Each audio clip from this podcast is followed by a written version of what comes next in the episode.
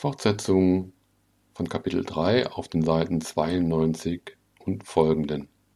Dem Unterkapitel Albrecht Achilles. Der um ein Jahr jüngere Albrecht, der nun auch in der Mark Brandenburg die Zügel der Regierung ergriff, hatte sich inzwischen in Franken und im Reich schon einen bedeutenden Namen gemacht. Er war von den Brüdern weitaus der am glänzendsten Begabte, eine Kraftnatur, strotzend von Lebenslust und Tatendrang, überall der Erste bei Turnier und Tanz, wie im Rat und im Felde. Eine hohe, schöne, männliche Erscheinung, ein Liebling der Frauen, mit denen er gern zu, nur zu Kurzweil schäkerte. Bekannt im Reich als ein Meister geordneter Heerfahrt, immer voran in Sturm und Streit, am ganzen Körper mit Narben bedeckt.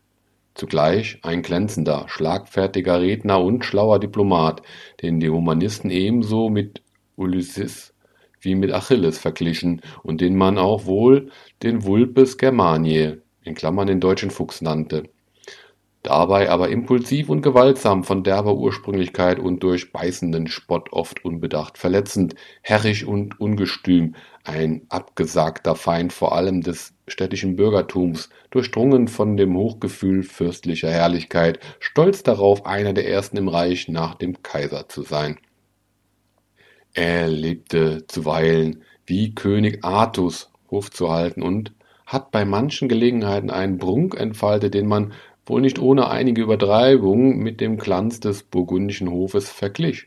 Und doch war er im Grunde sehr sparsam und haushälterisch, ein scharfer Rechenmeister, der seinen Beamten genau auf die Finger sah und keinen Gulden umsonst ausgab. Der Krieg und die großen Welthändel waren sein Element indem er sich zeigte, dem Zuge seiner Natur folgend beständig umhertummelte, überall eine glänzende Erscheinung, wohl die glänzendste unter den zeitgenössischen deutschen Fürsten, aber nirgend eigentlich der Meister der Lage und der beherrschende Mittelpunkt der Ereignisse.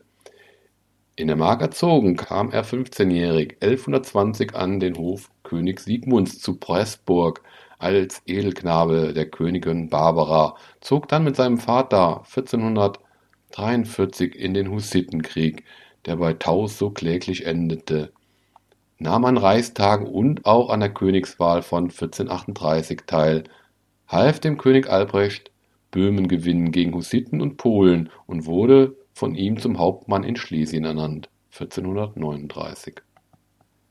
Als Anhänger König Friedrichs III. geriet er dann 1444 mit den schweizerischen Eidgenossen in Streit gegen die zügellosen Scharen der französischen Armagnacs, die man den Schweizern auf den Hals gehetzt hatte, musste dann von Reichs wegen eine Heerfahrt zum Schutze Südwestdeutschlands angeordnet werden, an der auch wieder Albrecht teilgenommen hat. Von seinem Rivalitätsverhältnis zu Würzburg und den anderen fränkischen Bischöfen, von seinen Kämpfen mit der Reichsstadt Nürnberg, mit den Wittelsbachern in Bayern und der Pfalz wird gleich noch die Rede sein hier handelte es sich um die fränkischen Territorialinteressen, die bezeichnenderweise immer sofort mit Reichsangelegenheiten sich verquickten. Seit 1455 stand Albrecht geradezu im Dienst des Kaisers als Rat und Hofmeister mit einem Jahresgehalt von 5000 Gulden. In dieser Eigenschaft war er alsbald bei den Kämpfen in Ungarn beteiligt und weiterhin dann als Vertreter der kaiserlichen Interessen im Reich tätig Ranke hat wohl gemeint, dieser Achilles sei seinem Agamemnon nur allzu getreu gewesen, und in der Tat liebte es Albrecht, die angestammte Königstreue seines Hauses zu betonen und hat sie auch den Nachfolgern als ein heiliges Vermächtnis anempfohlen. Aber ganz selbstlos war diese Haltung keineswegs. Sie wurzelte in der eigentümlichen Stellung, die die Burggrafen von Nürnberg als Fürsten in Franken hatten und die sie auf den Anschluss an den Kaiser im Allgemeinen hinwies. Wo die Interessen auseinandergingen, da hat die Königstreue hier so wenig wie bei andern Fürsten des Reichs Stich gehalten, wenn sie auch immer der Grundton der zollernschen Politik blieb. Die fränkischen Besitzungen der Burggrafen von Nürnberg bildeten, wie wir wissen, kein eigentliches geschlossenes Territorium, die Bistümer Würzburg, Bamberg, Eichstätt, das Landgebiet der Reichsstadt Nürnberg durchschnitten es und lagen vielfach im Gemenge mit den Hohenzollernschen Landen, ebenso das Gebiet der bayerischen Herzöge, deren wachsende Macht nach der Beilegung der Familienzwistigkeiten überhaupt auf die zollernsche Stellung in Franken drückte. Der Herzog Ludwig von Bayern spottete wohl über das Gebiet der Zollern, bei dem man nicht wisse, wo Anfang, Mittel und Ende sei. Das Ziel der Politik Albrechts war nun offenbar, den Territorialbesitz seines Hauses in Franken zu erweitern, abzurunden und zu befestigen. Ihm schwebte der Gedanke vor, den Titel Herzog in Franken den der Bischof von Bamberg führte, für sich in Anspruch zu nehmen und ihm eine ähnliche Bedeutung zu geben, wie sie der Titel der benachbarten Herzöge von Bayern hatte. Sein alter Freund und Gönner Papst Pius II., einst als Enea Silvio Piccolimini Geheimschreiber König Friedrichs, hat ihn auf einer Zusammenkunft in Mantna 1455 mit, Titel, mit diesem Titel begrüßt. Es ist derselbe Mann, dem er seinen historischen Beinamen Achilles verdankt. Aber mit dem Frankenherzog wollte es nicht glücken. Von den Unternehmungen Albrechts, die an diesem Ziel orientiert waren, ist eine immer unglücklicher ausgelaufen als die andere. Verhältnismäßig am besten gelang es ihm mit der ersten, bei der das Würzburger Stift im Mittelpunkt stand. Der Bischof Siegmund, der noch vor Albrechts Regierungsantritt gewählt worden war, gehörte dem Wettinerhause an und seine Brüder, die sächsischen Herzöge, suchten ihn vermittels eines Regentschaftsrats, der mit sächsischen Räten besetzt war, in ihrem Hausinteresse zu leiten. Das führte zu Zwistigkeiten und Albrecht ergriff die Gelegenheit, gegen diese den fränkischen wie den brandenburgischen Interessen gefährliche Machterweiterung des sächsischen Hauses einzuschreiten, indem er den Bischof Siegmund in einer Fehde mit seinen Brüdern kräftig unterstützte. 1440 bis 41. Ein voller Erfolg war ihm dabei nicht beschieden, weil die Einnahme der Stadt Ochsenfurt, auf die es ankam, nicht gelang. Immerhin aber setzte er es durch, dass die sächsischen Räte aus dem Rate des Bischofs von Würzburg entfernt wurden und dass er eine Geldentschädigung von 20.000 Gulden und als Pfand dafür so, sowie für andere Schulden des Stifts die Stadt Kitzingen erhielt, die die militärische Stellung der Zollern gegen Würzburg sehr wesentlich verbesserte. Dahin freilich hat Albrecht es niemals bringen können, dass Würzburg und die anderen der zollernschen Territorialbildung so unbequemen Stifter Bamberg und Eichstätt mit jüngeren Söhnen ihres Hauses besetzt worden wären. Sie blieben ein Pfahl im Fleische der fränkischen Fürstentümer, und die Streitigkeiten in ihnen wegen Wildbann, Gericht und Geleit nahmen kein Ende. Ein noch unbequemerer Nachbar war die Reichsstadt Nürnberg, die sich bereits zu einem ansehnlichen Stadtstaat ausgeweitet hatte und mit ihren 500 Dörfern, Schlössern und kleinen Städten fast schon ein kompaktes Territorium bildete, das sich zwischen die beiden Hälften des zollernschen Besitzes schob. Das nürnbergische Pflegeamt Lichtenau bildete außerdem eine Enklave im ansbachischen Gebiet bei der Zollern. Hier gab es immerfort Streitigkeiten, die aus der Natur der von beiden Seiten her in Anspruch genommenen übergreifenden Rechte mit Notwendigkeit entsprangen. Albrecht behauptete, dass ihm und seinem Hause die fürstliche Obrigkeit auch über den Landbesitz der Nürnberger zustehe und dass deren Gerichtshoheit sich auf das städtische Weichbild beschränke Dagegen nahmen die Nürnberger die Ausübung obrigkeitlicher Rechte auch außerhalb ihrer Mauern in Anspruch und ebenso den Genuss von Regalien, die Albrecht für ein Zubehör seiner fürstlichen Hoheit hielt. Über ein Bergwerksunternehmen, an dem sich Nürnberg beteiligte, ist 1448 der Streit zum Ausbruch gekommen. Er hat jahrelang gedauert und wurde im Stil der damaligen Kriegführung ausgefochten, wobei es namentlich darauf ankam, Schlösser einzunehmen und Dörfer auszuplündern und zu verbrennen. Albrecht siegte in mehreren Treffen und bemächtigte sich einer ganzen Anzahl von nürnbergischen Schlössern. Aber in dem Hauptkampf bei dem Weiher von Pillenreuth (11. März 1450) blieben die Nürnberger Sieger und erbeuteten sein Rennfähnlein samt dem Banner des ihm verbündeten Bayernherzogs. In der Bamberger Richtung, die darauf stattfand, wurde ausgemacht, dass die Streitwagen zur schiedsgerichtlichen Entscheidung des Kaisers gestellt werden sollten aber ehe noch diese erging, kam es nach langen Verhandlungen unter Vermittlung Bayerns zu dem Vergleich von Lauf 1453, in dem die Nürnberger zwar sich zu einer Geldzahlung verstanden, im Übrigen aber ihr Gebiet und ihre Hoheitsrechte ungeschmälert behaupteten. Auch spätere Reibungen haben dies Resultat nicht mehr verschoben. Die städtische Macht hat sich auf diesem Schauplatz der fürstlichen als gewachsen erwiesen. Bald nach diesem Misserfolg versuchte es Albrecht mit einem anderen Mittel, das vor allem darauf berechnet war, seine fürstliche Stellung in Franken zu stärken seine Räte hatten aus der Urkunde, die das Zollernsche Haus über das kaiserliche Landgericht zu Nürnberg besaß, herausgelesen, dass es sich hier um ein Gericht handle, das nicht nur an des Kaisers Stadt gehalten werde, sondern auch zuständig über allen Gerichten des Reiches sei, also eine Art von oberstem Reichsgericht darstelle Vermittels dieser Ausdehnung der Befugnisse des kaiserlichen Landgerichts wollte nun Albrecht gegenüber allen anderen Gewalten in Franken und ringsherum eine obrigkeitliche Autorität im Sinne eines Herzogs von Franken in Anspruch nehmen, die nicht ohne politische Folgen bleiben konnte. Ein kaiserliches Privilegium vom 4. September 1454 konnte zu seinen Gunsten ausgelegt werden im Jahre 1457 wies der Kaiser alle, die sich durch die Ansprüche des Nürnberger Landgerichts beschwert fühlten, an, ihre Beschwerden der kaiserlichen Vermittlung anheimzustellen. Keiner von den Nachbarn Albrechts hat heftiger diese Ausdehnung seines kaiserlichen Landgerichts mit Wort und Tat bekämpft als Herzog Ludwig von Bayern-Landshut, der die darunter verborgene Absicht wohl erkannte Vergeblich hat Albrecht versucht, ihn für seine Pläne zu gewinnen, indem er im Jahre 1458 dem Versuch der Bayern zur, zur Vergewaltigung der Reichsstadt Donauwörth Vorschub leistete.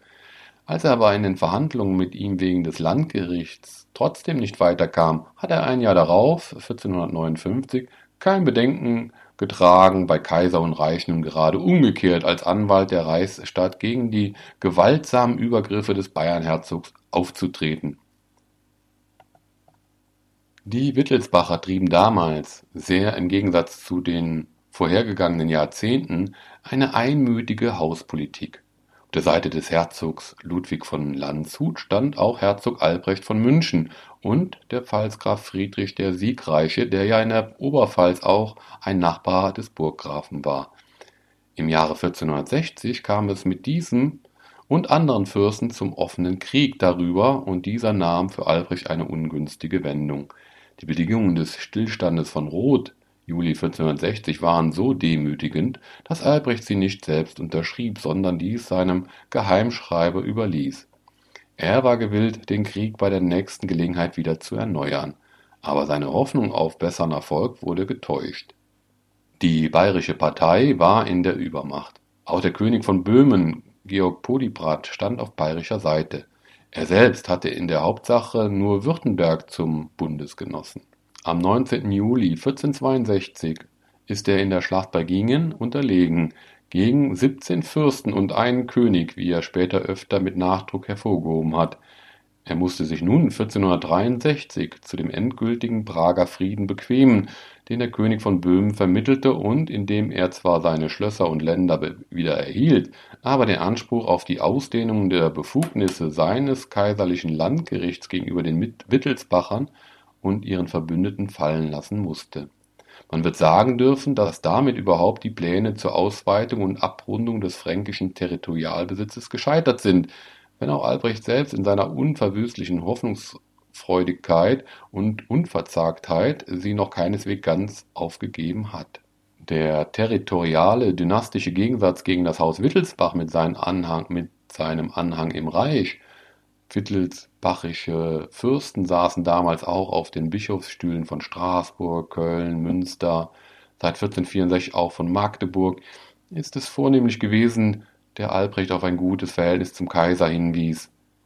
Mit Österreich, Württemberg und Baden im Bunde glaubte er allein den Wittelsbachern das Gegengewicht halten zu können. Die Wittelsbacher standen an der Spitze der reichsständigen Opposition. Albrecht fühlte sich und bezeichnete sich gern als Anhänger des Kaisers und gegen die bayerischen Gegner. Anführungszeichen Römisch Reich und Anführungszeichen Bayerland war die Losung der beiden feindlichen Parteien in der Schlacht bei Gingen gewesen. Aber diese kaisertreue Haltung wurde dann doch wieder beeinträchtigt durch politische Berechnungen, die ebenfalls in der territorialfürstlichen Stellung in Franken wurzelten.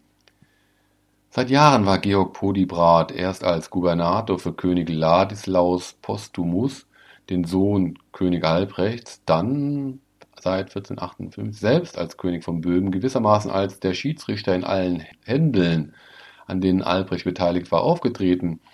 Seine Teilnahme für die Wittelsbacher war bei dem letzten Streit ausschlaggebend gewesen. Mit dieser Macht mussten die Hohenzollern sich verständigen, um der wittelsbachischen Partei nicht vollends zu unterliegen. Und so sehen wir seit 1463 Albrecht im Bündnis mit dem Böhmenkönig, dessen Sohn damals mit einer seiner Töchter verlobt wurde. An dieser Familienverbindung hat Albrecht auch festgehalten, als das Verhältnis des Böhmenkönigs zu Kaiser und Papst immer schlechter wurde. Er ist deswegen sogar in die kirchliche Exkommunikation verfallen, wie der Böhmenkönig selbst. Und sein Verhältnis zum Kaiser blieb ein sehr schiefes, bis der Tod Georg Polybrats 1471 die Verbindung löste. Die Exkommunikation hat ihm das Gewissen nicht beschwert, wenn er auch unter der Hand sich bemüht hat, durch Vermittlung seiner Brüder vom Banne gelöst zu werden, was dann auch 1471 gelang. Er wusste wohl und sprach es auch aus, dass man zu Rom für Geld alles haben könne. Er ließ sie in seinen politischen Interessen auch die Kurie so wenig stören wie durch die prinzipielle Loyalität gegenüber dem Kaiser. So viel Gewicht er auch im Allgemeinen darauf legte, mit diesen beiden großen Autoritäten der Christenheit in gutem Verhältnis zu stehen. Der Antritt der Regierung in der Mark stellte den Kurfürsten Albrecht nun zunächst vor die Aufgabe, den Pommerschen Krieg zu beendigen. Er war immer für die Verständigung mit Pommern gewesen. Für die Bedeutung der pommerschen Frage besaß er nicht dasselbe Verständnis wie seine Brüder. Außerdem mangelte es ihm damals an Mitteln für eine weitere Kriegsführung. Er schloss daher 1472 mit den Pommern den Frieden zu Prenzlau, indem er die von seinem Bruder eroberten pommerschen Städte und Schlösser behielt und die Anerkennung der brandenburgischen Lehnshoheit über die pommerschen Fürstentümer nun auch von Seiten der Wolgaster Linie empfing. Dann beeilte er sich, März 1473, wieder auf den Schauplatz seiner früheren Tätigkeit zurückzukehren. Sein Verhältnis zum Kaiser war seit dem Tode Georg Polybrats wieder besser geworden.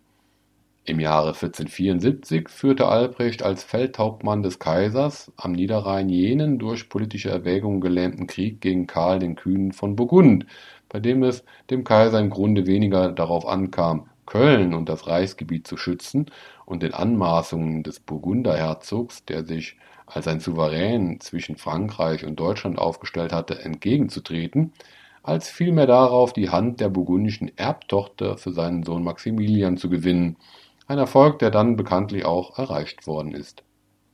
Für Albrecht hatte diese wieder angeknüpfte engere Verbindung mit dem Kaiser die Folge, dass sich der Kaiser in der pommerschen Frage auf die Seite Brandenburgs stellte, was freilich für die bevorstehenden Kämpfe eine wenig wirksame Unterstützung bedeutete. Die Pommersche Frage verflicht sich bei ihrem Wiederauftauchen mit dem Klogauer Erbfolgestreit, bei dem Albrecht auch mit der damals bedeutendsten Macht des Ostens, dem Ungarnkönig Matthias Corvinus, dem Sohn des berühmten magyarischen Gubernators Hyndjadianos, in eine gefährliche Verwicklung geriet.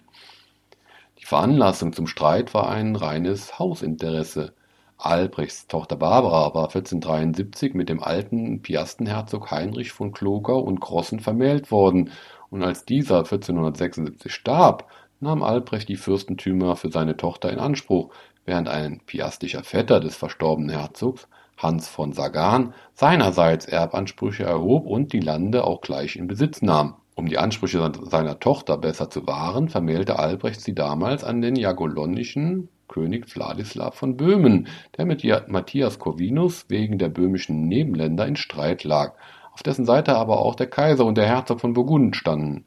Dadurch geriet Albrecht in Gegensatz zu dem Ungarkönig, der nun die Sache des Herzogs von Sagan unterstützte da dieser tatsächlich die Erbschaft in Besitz genommen hatte und behielt, so hat übrigens König Wladislaw sich geweigert, die Ehe mit Albrechts Tochter Barbara zu vollziehen, so dass Albrecht von dieser Seite keine Unterstützung in dem Kampf erhalten hat. Im Einverständnis mit Hans von Sagan waren 1476 auch die Pommern gegen die von Albrecht 1472 gewonnenen Schlösser und Städte vorgegangen eine besonders gefährliche Wendung erhielt der Streit, als 1477 der Herzog von Burgund, Karl der Kühne, in der Schlacht bei Nancy gegen die Schweizer gefallen war. Nun war nicht bloß die Aussicht auf Hilfe von dieser Seite geschwunden, sondern der Kaiser sah sich nun gezwungen, im Interesse der Erbansprüche seines Sohnes in Burgund selbst den Ansprüchen des französischen Königs Ludwigs XI. mit Waffengewalt entgegenzutreten. Andererseits war Matthias Corvinus, sonst immer von den Türken bedrängt, augenblicklich von diesem Druck entlastet, weil die Türken durch einen Krieg mit Venedig in Schach gehalten wurden. Matthias zog vor Wien, und Kaiser Friedrich beeilte sich, mit ihm Frieden zu schließen, ohne dabei auf die Interessen Albrechts Rücksicht zu nehmen, und ebenso vertrug sich König Wladislaw mit Matthias, dem er jetzt Mähren und Schlesien überließ. Mit umso größerer Wucht wandte sich die ungarische Politik nun gegen Brandenburg in der Klogauer Frage. Matthias Corvinus hetzte alle Gegner Albrechts von neuem gegen ihn auf, vor allem die Pommern, deren Kriegführung durch ungarische Freischaren unterstützt wurde. Die Pommern gewannen Garz und Vierraden. Sie drangen in der Neumark bis nach Küstrin vor. Der Markgraf Johann, der in Vertretung seines Vaters damals die Regierung in der Mark führte, geriet in die äußerste Bedrängnis. Schon oft hatten er und der Kanzler Sesselmann den Vater flehentlich gebeten, selbst nach der Mark zu kommen, um den mannigfachen Schwierigkeitenwirkungen abzuhelfen. Im Jahre 1476 war Albrecht auch einmal fünf Monate lang in der Mark gewesen, aber seitdem nicht wieder. Jetzt schlug der Kurprinz die stärksten Töne an. Er schrieb dem Vater von einer schlimmen Rede, die im Lande geführt werde, dass der Kurfürst wohl geschickt sei, in die Mark zu kommen, um Geld und Landbeete zu erheben und mit sich zu nehmen, dass er aber das Land in den kriegerischen Verwicklungen, in die er es gebracht habe, sich selbst überlasse und dem Verderben preisgebe. Der Appell wirkte. Albrecht zog 1478 mit einem Heer von 20.000 Mann heran, trieb die Pommern zurück und gewann in wenigen Monaten alle die Schlösser und Städte zurück, die er früher innegehabt hatte, nur mit Ausnahme von Garz, das freilich ein äußerst wichtiger Punkt war, wegen seiner Lage an der Gabelung der Oder. Die überlegene Feldherrnkunst Albrechts hat sich in diesem pommerschen Feldzug glänzend bewährt.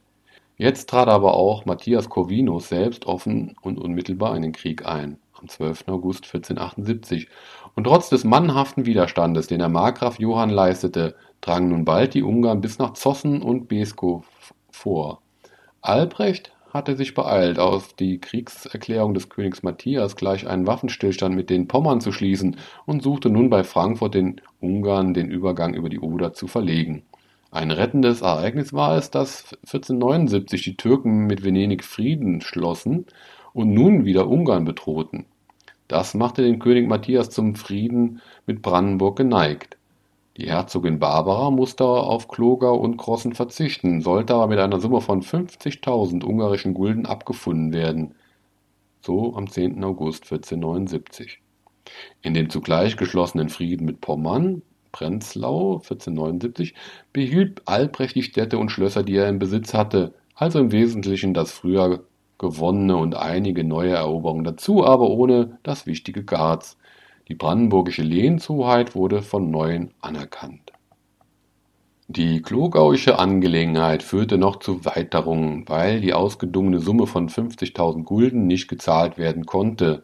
In Verhandlungen, die von König Matthias über den Kopf des alten Kurfürsten hinweg mit seinem Statthalter in der Mark, dem Markgrafen Hans, geführt worden sind, kam es 1482 zu dem Vertrage von Kamenz, durch den als Pfand für diese Summe die Städte Grossen, Züllichan, Bobersberg, Sommerfeld an Brandenburg gekommen sind. Kurfürst Albrecht war mit dieser Lösung der Frage wenig zufrieden. Er ließ seinem Sohne sagen, zum Verhandeln sei er noch zu jung und unerfahren. Es wäre besser gewesen, wenn er, statt diesen Vertrag zu schließen, auf die Schweinejagd gegangen wäre. Er hat aber schließlich den Vertrag doch bestätigt, und man wird sagen müssen, dass es nach Lage der Dinge doch wohl ein nicht unbefriedigender Abschluss dieser Angelegenheit gewesen ist.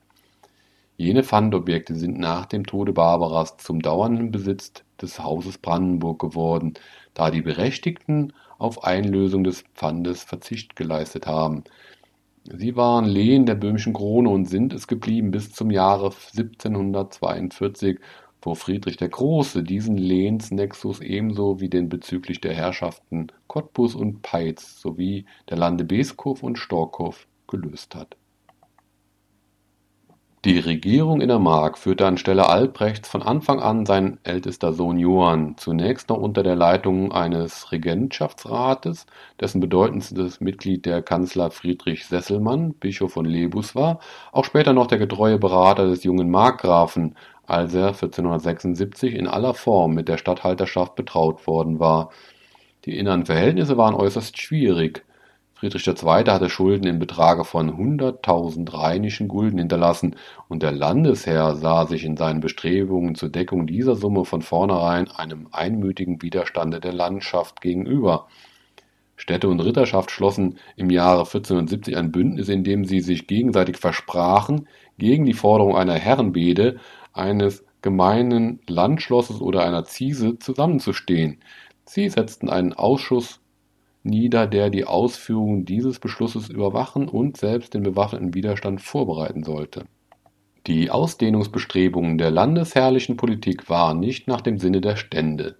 Sie widerstrebten jeder Erweiterung des Staatsgebiets. Der Pommersche Krieg und ganz besonders der spätere Handel um Glogau erschienen ihnen als eine Hausangelegenheit der Landesherrschaft, nicht als eine märkische Landesangelegenheit. Aus dieser inneren Lage erklärt sich das schnelle Nachgeben Albrechts in der Pommerschen Sache 1472. Unmittelbar darauf aber suchte er mit den Ständen ins Reine zu kommen. Er forderte die Mittel zur Tilgung jener von Friedrich II. hinterlassenen Schuld. Erst drei Monate nach dem Friedensschluss, offenbar nach hartem Kampf auf dem Landtag, ließen sich die Stände dazu herbei. Sie bewilligten 100.000 rheinische Gulden in fünf jährlichen Raten. Dagegen aber musste Albrecht versprechen, das Geld auch wirklich nur zur Schuldentilgung verwenden und ein Landbede fortan nur noch in den bekannten drei Not- und Ehrenfällen Klammer auf, bei einer trefflichen Lage, bei einem Landkrieg, bei der Ausstattung einer Prinzessin Klammer zu, fordern zu wollen. Er musste ferner versprechen, künftig ohne Rat und Einwilligung der Landschaft keine Schlösser noch Land oder Leute mehr zu verpfänden, als es nun aber zur Zahlung kam, gerieten Ritterschaft und Städte in einen Streit darüber, wie viel jeder von beiden Ständen von der bewilligten Summe zu übernehmen habe. Eine Erscheinung, die sich später noch oft wiederholt hat und die man als Quotationsstreit zu bezeichnen pflegte. Anmerkung: Quotisieren heißt so viel wie ähm, Betrag oder Summen in Quoten aufteilen, dem Anteil gemäß verteilen. Und gleich noch die zweite Anmerkung, gleich hören wir das Wort Ziese und das bezeichnet eben historisch eine indirekte Steuer. Anmerkung Ende. Da schlug der Kurfürst folgendes Auskunftmittel vor. Die Städte sollten, wie sie verlangten, nicht mehr als die Hälfte bezahlen, der Adel sogar noch etwas weniger, als er aus freien Stücken übernehmen wollte. Dafür aber wollte der Kurfürst, um den übrig bleibenden Bruchteil zu decken, von seinem landesfürstlichen Recht Gebrauch machen, neue Zölle und Ziesen anzulegen. Dies Recht hatte er nämlich schon 1456 durch ein besonderes kaiserliches Privileg sich übertragen lassen. Den Städten wollte der Kurfürst dagegen gestatten, von ihren Einwohnern und Bürgern in Anführungszeichen Ungeld, Klammer auf, das heißt indirekte Abgaben auf Konsumtionsgegenstände, Klammer zu, und Kopfsteuer als kommunale Steuern zu erheben, um damit das auf sie entfallende Quantum der Bewilligung zu decken. Es war ein geschickter Zug. Der Vorschlag gewann von vornherein den Adel durch die günstige Entscheidung der Quotationsfrage und erbot den städtischen Obrigkeiten in der Befugnis zur Erhebung von Kommunalsteuern ein wichtiges Zugeständnis. Der Landtag hat denn auch den Vorschlag angenommen und Albrecht verfuhr danach. Als nun aber der Tonnenzoll, den er anlegte, ins Leben trat auf, eine Abgabe auf alle Waren, die in Tonnen verfrachtet wurden, wie Bier, Heringe, Teer und so weiter, zu, fanden die Städte, dass ihr Handel dadurch geschädigt werde und weigerten sich, auf, zunächst die in der Altmark und Prignitz, zu, seine Zöllner aufzunehmen und den Zoll zu bezahlen. Der Kurfürst berief ein aus Mitgliedern der Stände gebildetes Gericht unter dem Vorsitz des Kanzlers und Bischofs von Lebus Friedrich Sesselmann, und dieses verurteilte die Städte zur Zahlung der Zölle. Aber die Städte blieben bei ihrem Widerstand. Sie stellten nun auch die Zahlung der Bede, die zur Schuldentilgung bewilligt worden war, ein, und der Adel folgte natürlich diesem Beispiel sofort. Ein allgemeiner Widerstand erhob sich im Lande. Während nun der Kurfürst Albrecht sich an den Hof des Kaisers begab, um von ihm das Urteil gegen die widerspenstigen Städte bestätigen zu lassen, geriet der Hof seines Sohnes, des Markgrafen Johann, in die äußerste Not. Der Kanzler Sesselmann, der eigentlich die Regentschaft führte, wusste nicht mehr Rat zu schaffen und bat den Kurfürsten um seinen Abschied. Im Mai 1473 kam Albrecht nach der Mark zurück. Er brachte die kaiserliche Bestätigung jenes Urteils mit, aber er vermochte den Widerstand der Städte nicht zu brechen. Es gelang ihm nur, den Kanzler zum Bleiben zu bewegen. Er selbst verließ dann die Mark bald wieder, und der wackere Sesselmann hat nun einige Jahre lang notdürftig durch allerlei Mittel dem Hofe die Existenz zu fristen verstanden, denn Geld war von Albrecht nicht zu bekommen. Sein Grundsatz war, dass der Hof in der Mark aus märkischen Mitteln sich erhalten müsse. Als dann im Jahre 1476 die neuen kriegerischen Verwicklungen drohten, war Albrecht wieder fünf Monate etwa in der Mark. Damals kam es zu einer Einigung mit den Städten wegen der Zölle. Albrecht hielt im Prinzip seiner Forderung aufrecht, aber im Einzelnen gab er auch nach. Auch dann hat es noch viele Schwierigkeiten gegeben, bis die früher versprochenen Zahlungen geleistet wurden. Noch bis 1486 ist die Tilgung der Schuldsumme nicht ganz gelungen. Inzwischen aber war durch die Kriege, namentlich den gegen Pommern, eine neue Landbede notwendig geworden. Aus dem Landtage von 1480 ist sie zunächst von Prälaten, Herren und Ritterschaft bewilligt worden, während sich die Städte noch dagegen sträubten. Sie haben sich dem Beschluss erst später gefügt, 1483. Der Grundsatz, dass der Beschluss zweier Stände als der Mehrheit den dritten ebenfalls binde, ist zwar niemals anerkannt worden, aber wenn die beiden Oberstände einig waren, so war es doch für die Städte immer schwer, ihren Widerstand aufrechtzuerhalten, zumal wenn der Landesherr so energisch auftrat wie Albrecht 1483. Die letzten Lebensjahre des Kurfürsten sind wieder von der Betätigung in den Reichsgeschäften ausgefüllt worden. Auf den Reichstagen zu Nürnberg 1480 und 1481 nahm er die erste Stellung unter den Fürsten ein.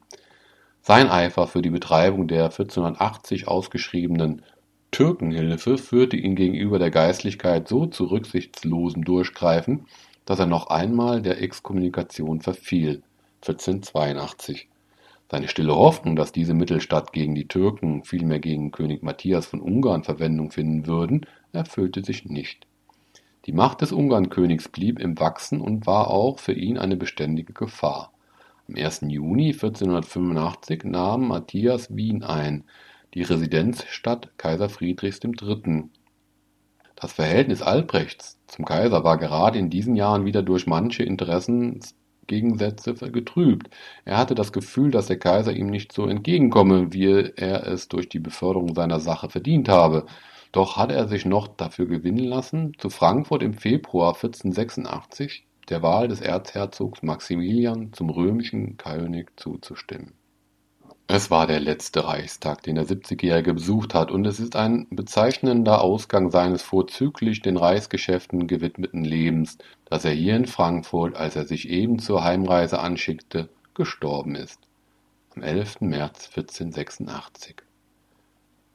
Ein gewaltig bewegtes Leben ging damit zu Ende, durchgestürmt in Tatendrang und Genussfreudigkeit. Auch die Gebrechen des Alters haben den zeitweise ganz von Podagra Gelähmten nicht um seinen Humor gebracht, und so stürmisch sein Leben war, so sanft ist sein Ende gewesen. Er war nicht ohne eine gesunde und kräftige Religiosität, aber durchaus ein Weltkind ohne allen geistlichen Anstrich. Er ist zweimal vermählt gewesen, das eine Mal mit Margarete von Baden, das zweite Mal mit Anna von Sachsen seit 1465 und hatte aus beiden Ehen neunzehn Kinder, die alle gut versorgt wurden, teils im weltlichen, teils im geistlichen Stande. Er hinterließ gut geordnete Finanzen und einen Vorrat im Werte von 400.000 Gulden, teils an barem Gelde, teils an Kostbarkeiten und Getreidevorräten, wie er sie immer für kriegerische Fälle in Bereitschaft zu halten pflegte er hat selbst im Jahre 1485 dem Kaiser angeben lassen, dass er seinen Söhnen in Franken ein Einkommen von 70.000 Gulden, in der Mark ein solches von 50.000 Gulden hinterlasse. Diese Zahlen sind indessen wohl etwas zu hoch gegriffen, wie es der Tendenz dieser Mitteilung entsprach. Ein andermal hat Albrecht gegen Ende seiner Regierung seine gesamten Einkünfte auf höchstens 100.000 Gulden angegeben und die Mark als ein Drittel seiner Macht in Anschlag gebracht. Das frühere, aufgrund der Berechnungen von Kuttelmann herrschende Vorstellung, dass unter seiner Regierung die Einkünfte in der Mark verdoppelt worden seien, ist nicht ganz zutreffend. Nach den neuesten Forschungen in Klammern von Schapper sind sie von 1470 bis 1486 zwar gestiegen von etwa 12.000 auf 23.000 Gulden und, wenn man den Ertrag der Beede mitrechnet, von 24.400 auf 35.250 Gulden. Aber das Jahr 1470 ist schlecht geeignet zur Vergleichung, weil der kostspielige Pommersche Krieg vorhergegangen war, der viele Anleihen und Verpfändungen nötig gemacht hatte. Vergleicht man eins der guten Jahre Friedrichs II., etwa 1464, mit dem Ende der Regierung Albrechts, so ergibt sich eine Steigerung der ordentlichen Einkünfte von 17.000 auf 23.000 Gulden, also etwa im Verhältnis von 3 zu 4. Das Geheimnis dieses immerhin nicht unbedeutenden Erfolges liegt weniger in der Vermehrung der Bruttoeinkünfte als in der Verringerung der Verwaltungskosten durch genauere Aussicht und Rechnungsführung, wie sie überhaupt für die Finanzwirtschaft Albrechts charakteristisch ist. Aus dieser Finanzwirtschaft wie aus der gesamten Politik Albrechts empfängt man den Eindruck, dass es sich dabei im Grunde überall um das Hausinteresse handelt, nicht eigentlich um das eines Landesstaats. Und dieser Eindruck wird auch nicht wesentlich verändert durch den berühmten Akt, den man häufig als die Grundlage einer auf den Staatsgedanken begründeten Landesherrschaft gepriesen hat, die sogenannte Dispositio Achillea, durch die Albrecht schon im Jahre 1473, nämlich am 24. Februar, die Nachfolge in seinen Landen und das Verhältnis der Mitglieder des Hauses untereinander letztwillig geordnet hatte. Wenn man diese in der Schwerfälligkeit ihres Ausdrucks und Satzbaues allerdings leicht Missverständnissen ausgesetzte Urkunde richtig deutet, so enthält sie neben einer Reihe von hausgesetzlichen Bestimmungen nur eine Erbteilung, aber nicht ein für alle Zukunft verbindliches Erbfolgegesetz, und es ist weder von dem Grundsatz des Erstgeburtsrechts noch von dem der Unteilbarkeit der Mark Brandenburg ausdrücklich die Rede, obwohl diese beiden Grundsätze, die den Bestimmungen der Goldenen Bulle entsprachen, tatsächlich beobachtet sind und ihre ausdrückliche Feststellung bei der häufigsten Verletzung dieses Reichsgesetz keineswegs überflüssig gewesen wäre. Jedenfalls hat Albrecht in seiner Erbteilung mit der durch seinen Vater begründeten Gewohnheit gebrochen, nicht nur die fränkischen Lande, sondern auch die Mark Brandenburg zu teilen. Obwohl damals 1473 vier Söhne am Leben waren, sind doch nur drei mit Land und Leuten ausgestattet worden, der älteste Johann mit der ungeteilten Mark, die beiden jüngeren Friedrich und Sigismund mit den beiden fränkischen Fürstentümern. Stirbt einer der älteren Brüder, so soll der nächstjüngere an seiner Stelle treten. Aber mehr als drei sollen nicht regierende Herren sein. Die anderen, also der eine schon vorhandene und die, welche etwa noch geboren werden würden, sollen im geistlichen Stande versorgt und, bis sie ein Bistum haben, mit tausend rheinischen Gulden jährlich abgefunden werden. Töchter sollen bei der Verheiratung niemals mit Land und Leuten ausgestattet werden, sondern mit einer Aussteuer in Geld, nicht über tausend rheinischen Gulden. Auf die Erbfolge sollen sie vor der Hochzeit Verzicht leisten. Die regierenden Brüder sollen immer zur gesamten Hand belehnt sein mit allem Hausbesitz. Sie sollen nichts von den ererbten Landen je veräußern. Dagegen soll jeder die Freiheit haben, mit dem, was er selbst hinzuerwirbt, nach seinem Gutdünken zu verfahren. In der Erbfolge soll der Grundsatz gelten, dass jeder Sohn den Vater beerbt, auch wenn dieser vor der Eröffnung der Erbschaft bereits gestorben ist. Klammer auf, das in der juristischen Terminologie sogenannte Repräsentationsrecht der Enkel, eine Neuerung gegenüber dem alten deutschen Recht. Klammer zu. Das alles sind hausgesetzliche Bestimmungen, die für die Zukunft überhaupt gelten sollen, während der Grundsatz der Unteilbarkeit der Mark und ihrer Vererbung nach dem Erstgeburtsrecht nur durch das tatsächliche Beispiel, das die Erbteilung gab, nicht aber durch eine ausdrückliche gesetzliche Bestimmung der Dispositio Achillea für die Zukunft vorbildlich und wirksam geworden ist. Den Testator leitete dabei, abgesehen von den Bestimmungen der Goldenen Bulle von 1356, die ja auch in dem Hohenzollernschen Hausen bisher nicht genau beobachtet worden war, hauptsächlich wohl die Überzeugung, dass die Einkünfte der Mark zu gering seien um bei Vornahme einer Teilung einem Kurfürsten die genügende Grundlage für seine Stellung zu gewähren. Er hat ja einmal die Mark als ein Drittel seiner Macht bezeichnet, darum konnten wohl die fränkischen Lande, aber nicht die Mark geteilt werden.